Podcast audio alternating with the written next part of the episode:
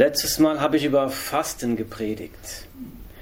Und dazu haben wir uns einen Teil der Bergpredigt angeschaut, Matthäus 6, 16 bis 18. Aber jetzt eine ganz kurze Zusammenfassung vom letzten Mal. Wir machen mich damit weiter heute mit einem anderen Text. So, Nummer 1. Vom letzten Mal haben wir gesehen, Fasten ist freiwillig. Es steht nirgendwo in der Bibel, dass wir fasten müssen freiwillige Entscheidung zu fasten. Nummer zwei, mit Fasten kann man sich nicht die Vergebung der Sünden verdienen. Mit Fasten kann man sich nicht die Errettung verdienen. Mit Fasten kann man sich nicht das ewige Leben verdienen. Fasten bringt nur dem Menschen etwas, der schon errettet ist, der schon ein Kind Gottes ist, der Jesus Christus schon als seinem Herrn und Erlöser nachfolgt. Nummer drei, Fasten drückt ein tiefes Vertrauen und eine tiefe Sehnsucht nach Gott aus. Durch solches Fasten kann unser Herr Jesus Christus geistige Durchbrüche, Befreiung, Wegweisung, und ganz großen Segen in unser Leben reinbringen. Und der letzte Punkt war Nummer vier, dass nicht jedes Fasten von Gott gesegnet wird. Wir haben da gesehen, wenn man so fastet, um von anderen gesehen und bemerkt und bewundert zu werden, dann wird das Gott nicht sehen. Fasten muss in Demut und heimlich getan werden. Wir machen also heute weiter richtiges Fasten. Und dazu wollen wir Jesaja Kapitel 58 lesen. Jesaja Kapitel 58, Verse 1 bis 12.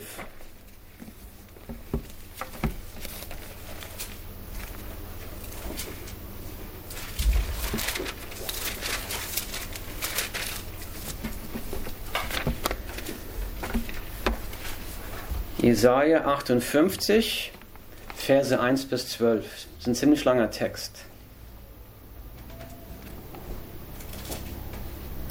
Ich lese das Wort Gottes.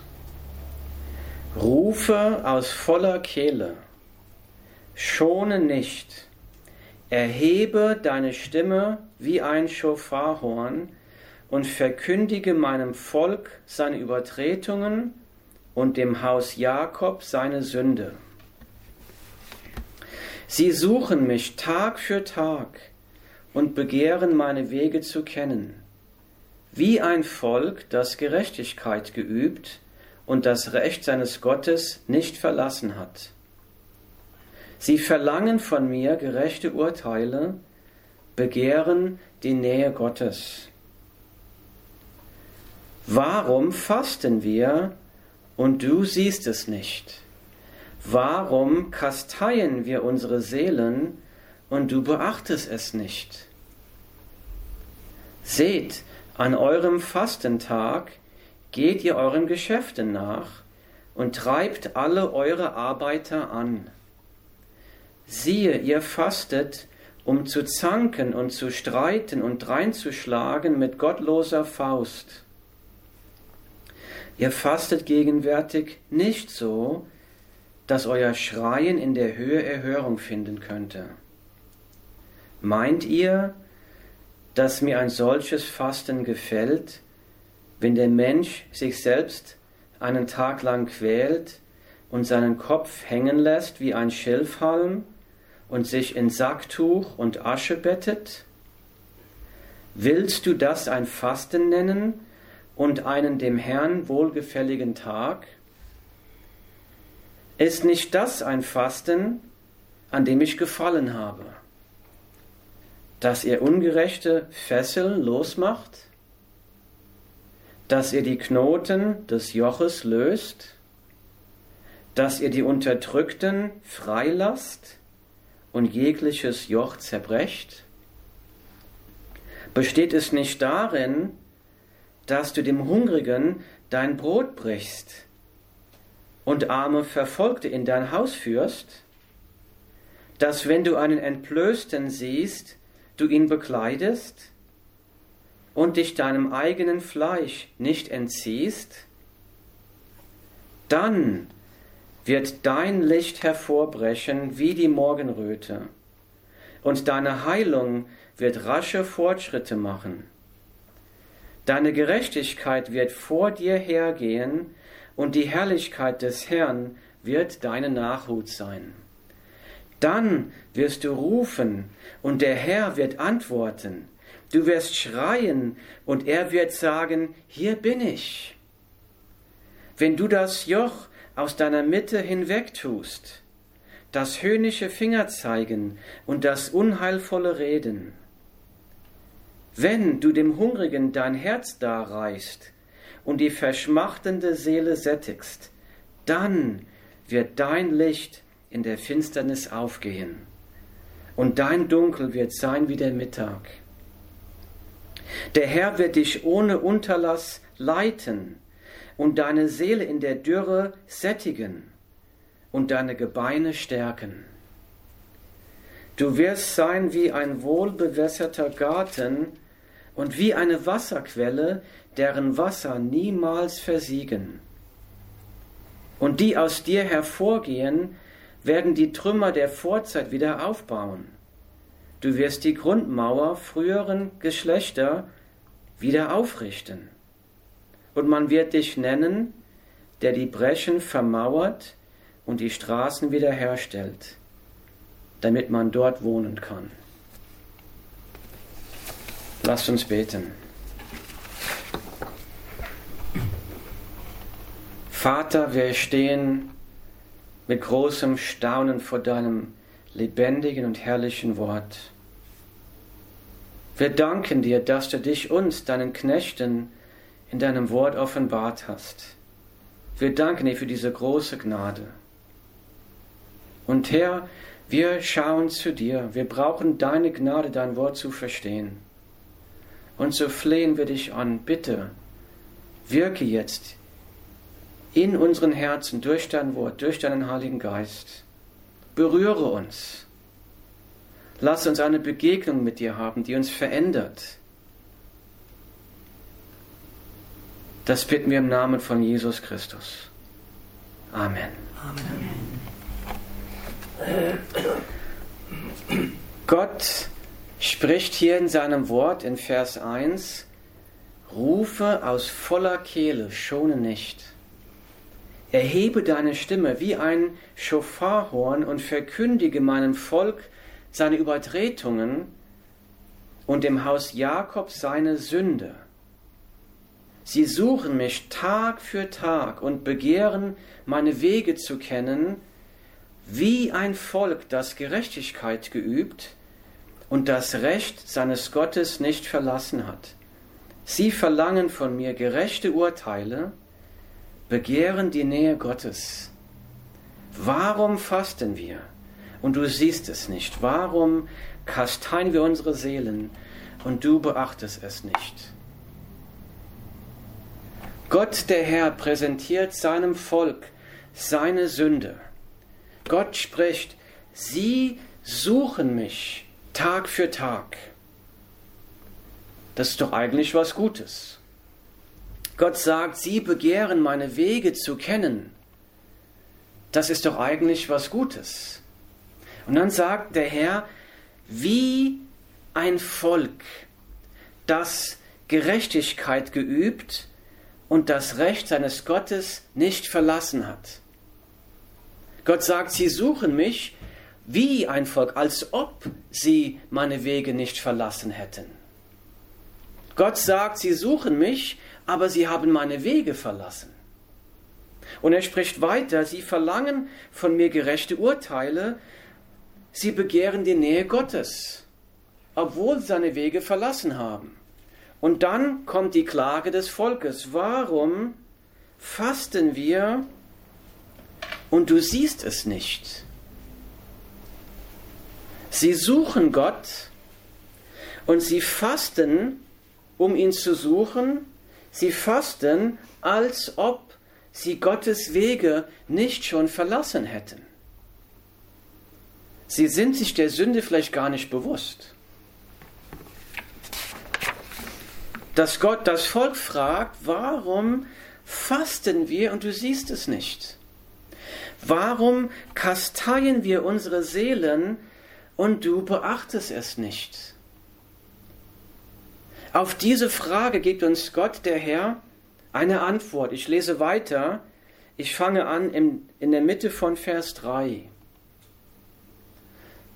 Da sagt das, da, da spricht Gott, seht, an eurem Fastentag geht ihr euren Geschäften nach und treibt eure Arbeiter an. Siehe, ihr fastet, um zu zanken und zu streiten und dreinzuschlagen mit gottloser Faust. Ihr fastet gegenwärtig nicht so, dass euer Schreien in der Höhe Erhörung finden könnte.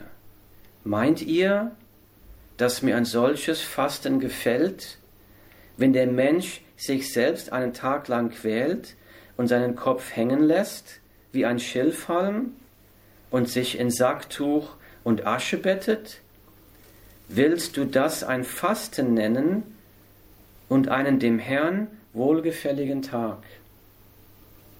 Das ist Gottes Antwort auf die Frage, warum hörst du und siehst du nicht, dass wir fasten? Gott bringt hier die folgenden Anklagepunkte. Nummer eins, Gott sagt, an eurem Fastentag geht ihr euren Geschäften nach. Statt beim Fasten den Herrn im Gebet zu suchen, gehen sie ihren Geschäften nach. Ihre Gedanken sind nicht bei Gott, die Gedanken sind woanders. Der zweite Anklagepunkt ist, an eurem Fastentag treibt ihr alle eure Arbeiter an. Statt beim Fasten Gottes Barmherzigkeit, Gottes Liebe, Gottes Güte zu zeigen, gehen sie gnadenlos, unbarmherzig und hartherzig mit ihren Angestellten um. Und da frage ich mich, wie gehe ich mit meiner Frau, mit meinen Kindern, mit meinen Arbeitskollegen, mit meinen Nachbarn um, wenn ich faste? Wie gehe ich mit ihnen um, wenn ich dem Herrn einen Dienst tue? Bin ich da auch schuldig? Bin ich da auch unbarmherzig und treibe sie an, gnadenlos? Zeige ich meinen Mitmenschen die Liebe und die Güte und die Gnade Gottes, die uns Gott am Gnadenkreuz von Golgatha gezeigt hat. Tue ich das?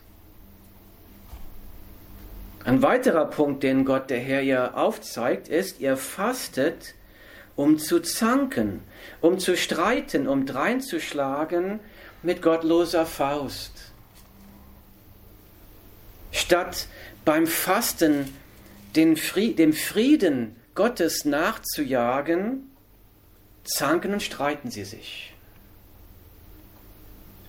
Und statt beim Fasten eine tiefere, engere Beziehung mit dem Herrn zu suchen, widerspiegeln sie eigentlich Gottlosigkeit. Und wie gehe ich mit Menschen in, meine, in der Gemeinde um? Wie gehe ich mit Menschen um, die eine andere Meinung haben als ich? Widerspiegle ich da, dass ich der Liebe Gottes nachjage, dass ich Versöhnung nachjage, dass ich Frieden nachjage? Oder streite ich mich, zanke ich mich und schlage mit einer gottlosen Faust rein und zeige der Welt meine Gottlosigkeit? Ich lese weiter in der Mitte von Vers 4.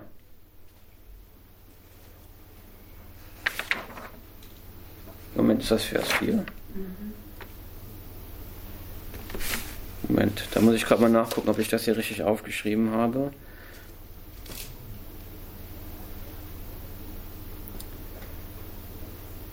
Ja, ich lese Mitte Vers 4 weiter.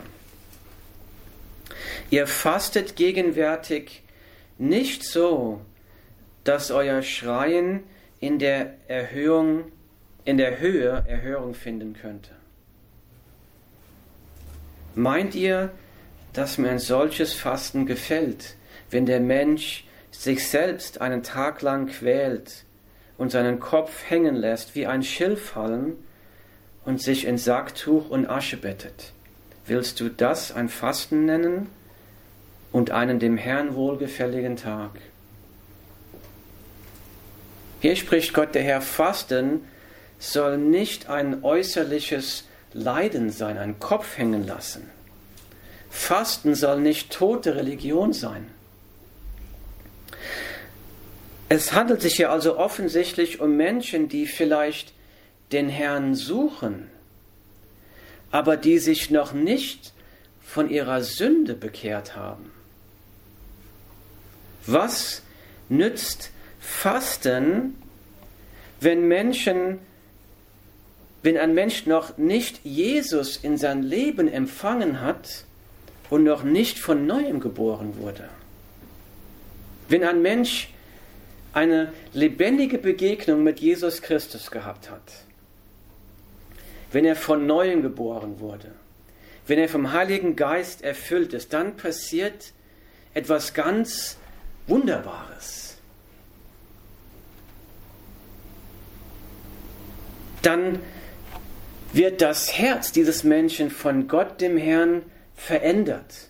Dann hat das Leben eine völlig andere Dimension. Wenn ein Mensch die Gnade Gottes erfahren hat, die Liebe Gottes gespürt hat, dann wird diese Liebe automatisch auch aus dem Herzen überfließen auf die Menschen um einen herum. Dann werden einem die Augen geöffnet, man sieht dann die Not und das Elend der Mitmenschen und man wird mit Liebe und Mitleid ergriffen. Ich lese weiter in Vers 6. Hier spricht Gott der Herr, wie das Fasten aussehen sollte. Er spricht in Vers 6, ist nicht das ein Fasten, an dem ich gefallen habe, dass ihr ungerechte Fesseln losmacht, dass ihr die Knoten des Joches löst, dass ihr die Unterdrückten freilasst und jegliches Joch zerbrecht? Besteht es nicht darin, dass du dem Hungrigen dein Brot brichst und arme Verfolgte in dein Haus führst? Dass wenn du einen Entblößten siehst, du ihn bekleidest und dich deinem eigenen Fleisch nicht entziehst? So der Herr ruft uns dazu auf, in seinem Wort zu zwei großen Herzensanliegen, die dem Herrn auf dem Herzen liegen. Er will, dass sein Volk, die Kinder Gottes, dass sie Nummer eins für Gerechtigkeit sorgen und Nummer zwei für die Bedürfnisse der Armen sorgen.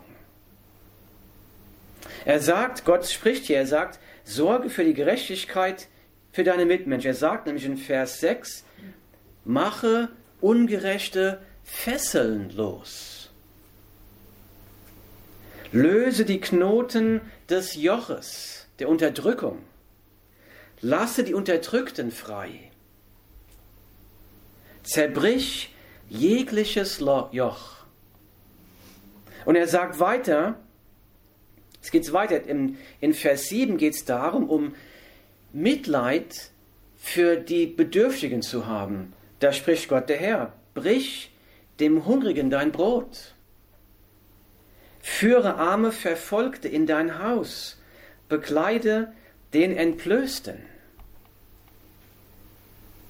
Damals, vielleicht 13 Jahre her, da wurde mir ich wurde da zum Pastor getrainiert, ich musste Pastorendiensttraining durchmachen und da wurde mir ein erfahrener Pastor als Mentor zugewiesen. Ed Winkler hieß er, war Pastor in der Gemeinde in Straßburg, Virginia. Und er hat mir, wir haben über, über dis, geistliche Disziplinen gesprochen, über Gebet und Fasten. Und er hat mir gesagt, dass für jede Mahlzeit, die er fastet, da legt er 8 Dollar zur Seite. Und am Ende des Monats wird dann dieser Betrag an die Tafel von seiner Stadt gespendet. Und er hat mir gesagt, das hilft ihm. Beim Fasten bekommt man Mitleid für die, die Hunger leiden, die nichts haben. Er hat ausgerechnet, dass im Durchschnitt gibt er 8 Dollar aus für jede Mahlzeit. Und er benutzt das Fasten dann, um, um den Armen, den Bedürftigen zu helfen finanziell.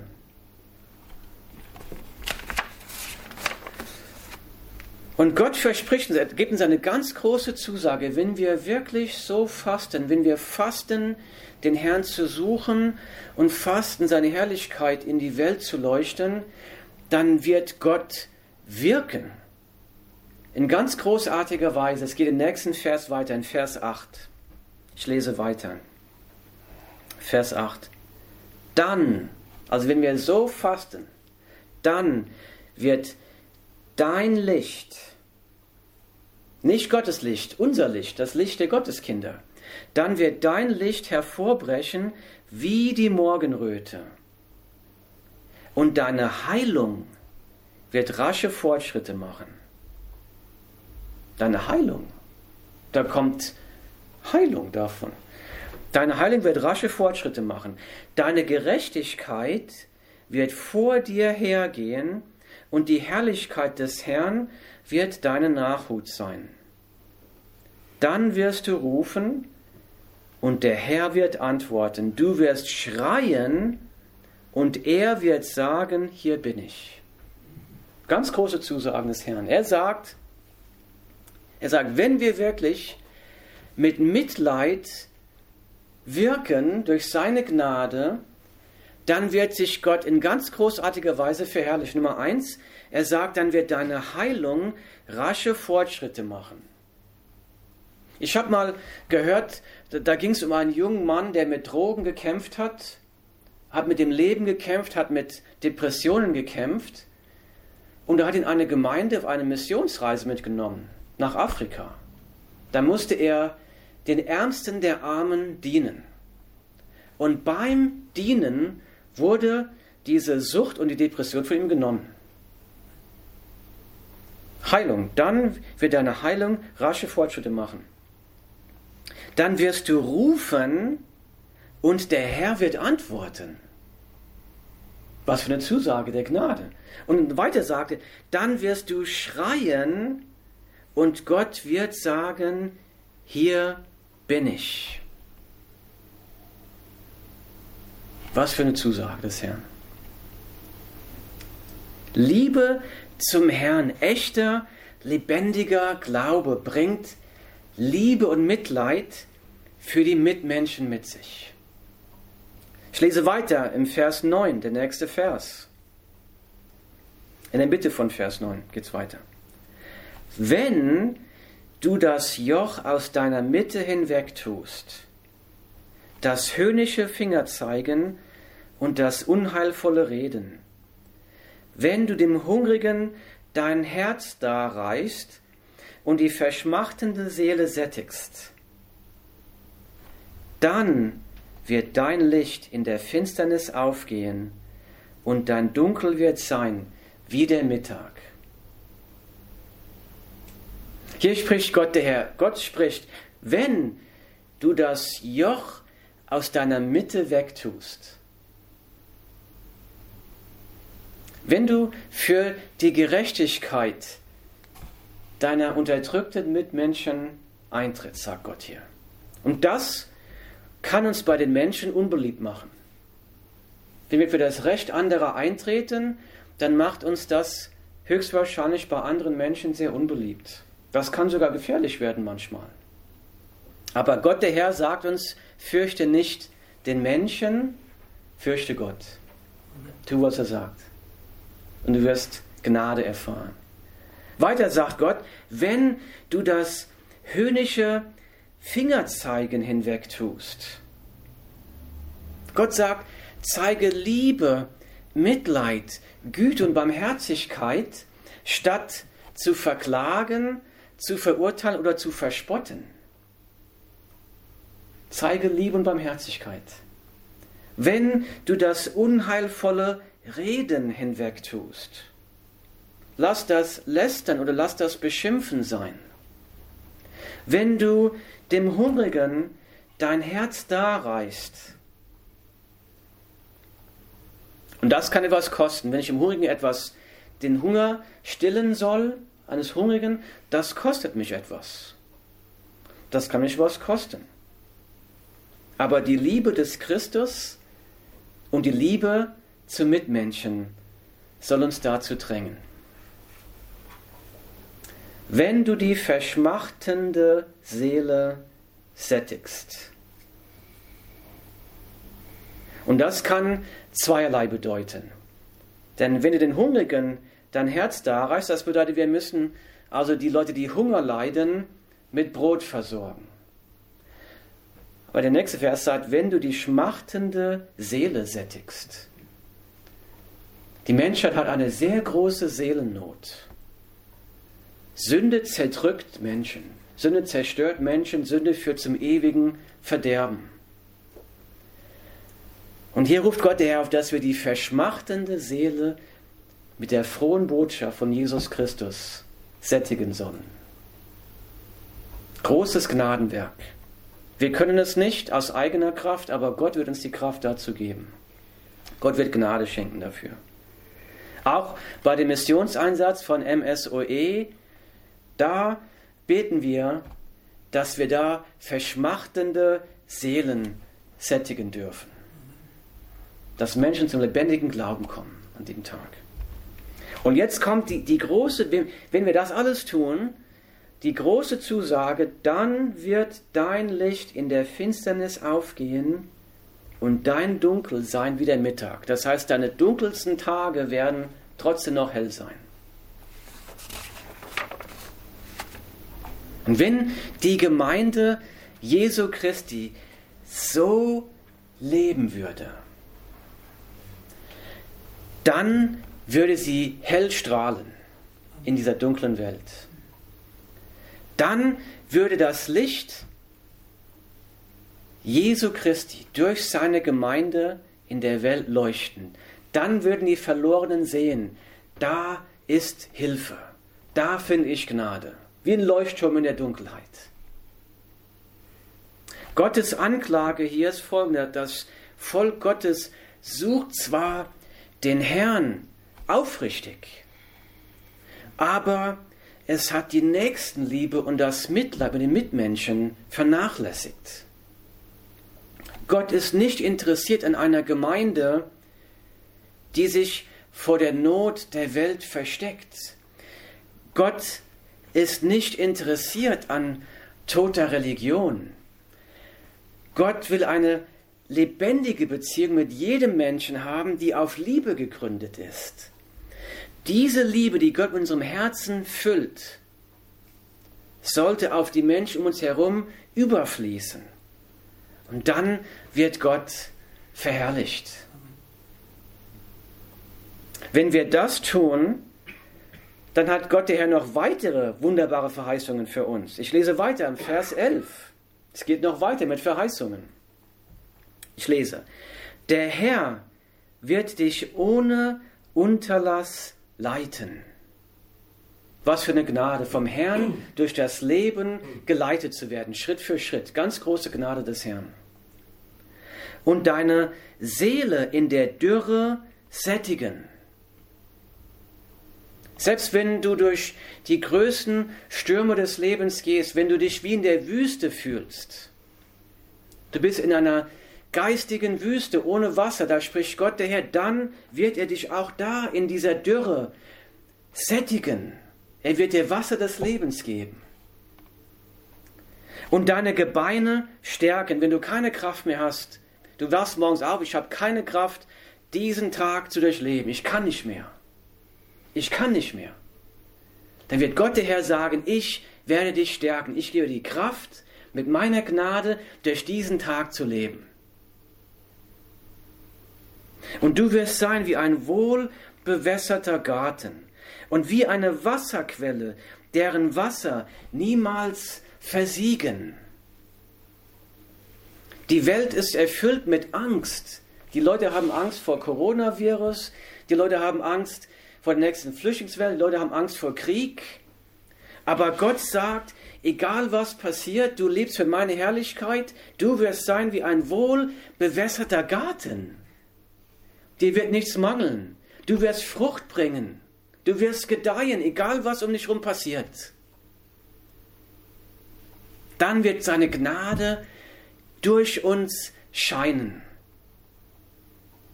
Und das, hier sagt Gott, der Herr, der Herr wird dich durch, wird dich ohne Unterlass leiten und deine Seele in der Dürre sättigen und deine Gebeine stärken. Das ist eine persönliche Beziehung mit dem Herrn Jesus Christus. Eine persönliche Beziehung. Jeden Morgen gehen wir zur Quelle und wir dürfen aus den Quellen des Heils mit Freude schöpfen, jeden Morgen. Seinem Wort, im Gebet. Wir dürfen seine Güte, seine Barmherzigkeit jeden Tag neu ergreifen. Demütig. Wir sind seine Kinder. Wir brauchen ihn. Und er schenkt es uns. Er will es uns schenken. Das ist der Wille Gottes für seine Kinder, für seine Gemeinde. Und jetzt kommt die letzte Zusage im letzten Vers, Vers 12. Da spricht Gott der Herr. Und die aus dir hervorgehen, werden die Trümmer der Vorzeit wieder aufbauen. Du wirst die Grundmauern früherer Geschlechter wieder aufrichten, und man wird dich nennen, der die Brechen vermauert und die Straßen wiederherstellt, damit man dort wohnen kann. Gott gibt uns eine ganz große Aufgabe, seinen Kindern, dass wir der Welt Licht sein sollen. Aus eigener Kraft können wir das niemals tun. In seiner großen Gnadenbarmherzigkeit hat Jesus Christus am Kreuz uns schon alles erkauft, um das zu tun. Wir sind nicht aus guten Werken gerettet, sondern Jesus hat uns zu guten Werken gerettet. Epheser 2, Vers 10. Aus Gnade ein Geschenk Gottes, das Jesus für dich und mich erkauft hat. Die größte Not der Menschen ist Sünde. Wir müssen den Menschen helfen, den Weg zu unserem Retter, Jesus Christus, dem Erlöser, zu finden. Gottes Wort sagt uns aber auch, dass wir auf dem Weg dazu nicht die materielle Not unserer Mitmenschen vernachlässigen dürfen. Gott spricht, Sorge für die Gerechtigkeit deiner Mitmenschen, Sorge für die Bedürfnisse der Armen. Wie mache ich das praktisch? Zum Abschluss. Wie mache ich das praktisch? Gibt es eine große Not, die du bemerkt hast, die der Herr dir schon gezeigt hat und wo du denkst, da muss doch jemand etwas unternehmen. Jemand muss da doch irgendwas machen, um diese Not zu lindern. Wenn du das gedacht hast, dann könnte es sein, dass der Herr zu dir sagt, du bist der jemand. Du bist es.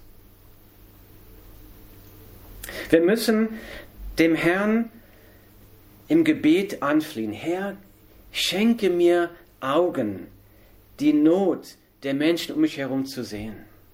Schenke mir deine Agape-Liebe, um Mitleid und Erbarmen zu haben. Schenke mir ein großzügiges Herz, schenke mir Mut zu helfen. Herr, öffne meine Lippen, damit ich die frohe Botschaft von Jesus Christus mit Freimut verkündigen kann. Gott wird mit dir sein. Er wird dir die Kraft dazu geben. Und ich möchte einmal zum Abschluss nochmal die Verheißungen des Herrn vorlesen. Wenn er sagt, wenn du das tust, dann werde ich das für dich tun. Ich lese mal 58 Verse 8 und 9. Dann wird dein Licht hervorbrechen wie die Morgenröte, und deine Heilung wird rasche Fortschritte machen. Deine Gerechtigkeit wird vor dir hergehen, und die Herrlichkeit des Herrn wird deine Nachhut sein. Dann wirst du rufen, und der Herr wird antworten. Du wirst schreien, und er wird sagen, hier bin ich. Und Vers 11, Der Herr wird dich ohne Unterlass leiten und deine Seele in der Dürre sättigen und deine Gebeine stärken. Und du wirst sein wie ein wohlbewässerter Garten, wie eine Wasserquelle, deren Wasser niemals versiegen. Himmlischer Vater, Herr, wir danken dir für dein wunderbares Wort. Herr, wir danken dir für die Liebe, die du für die Menschheit hast, die du für uns hast, die du uns am Kreuz gezeigt hast, die du der ganzen Welt am Kreuz gezeigt hast. Wir danken dir für die Liebe für die Menschen, die, die unterdrückt sind, für die, für die Bedürftigen, Herr. Und Herr, wir bitten dich, Herr, gib uns die Augen, die Not der Menschen durch deine Augen zu sehen. Herr, fülle unsere Herzen mit Mitleid und Liebe. Herr, schenk uns ein großzügiges Herz. Gib uns Mut zu helfen. Gib uns Mut beim Helfen, die frohe Botschaft von Jesus Christus zu verkündigen. Herr, wir danken dir für die großen Zusagen, die du uns gegeben hast, Herr. Danke für die große Gnade, die du uns schenken möchtest. Herr, wir wollen dir in allem wohlgefällig sein. Dein Wille geschehe, dein Reich komme. Herr, wir danken dir für deine große Gnade. In Jesu Namen. Amen. Amen.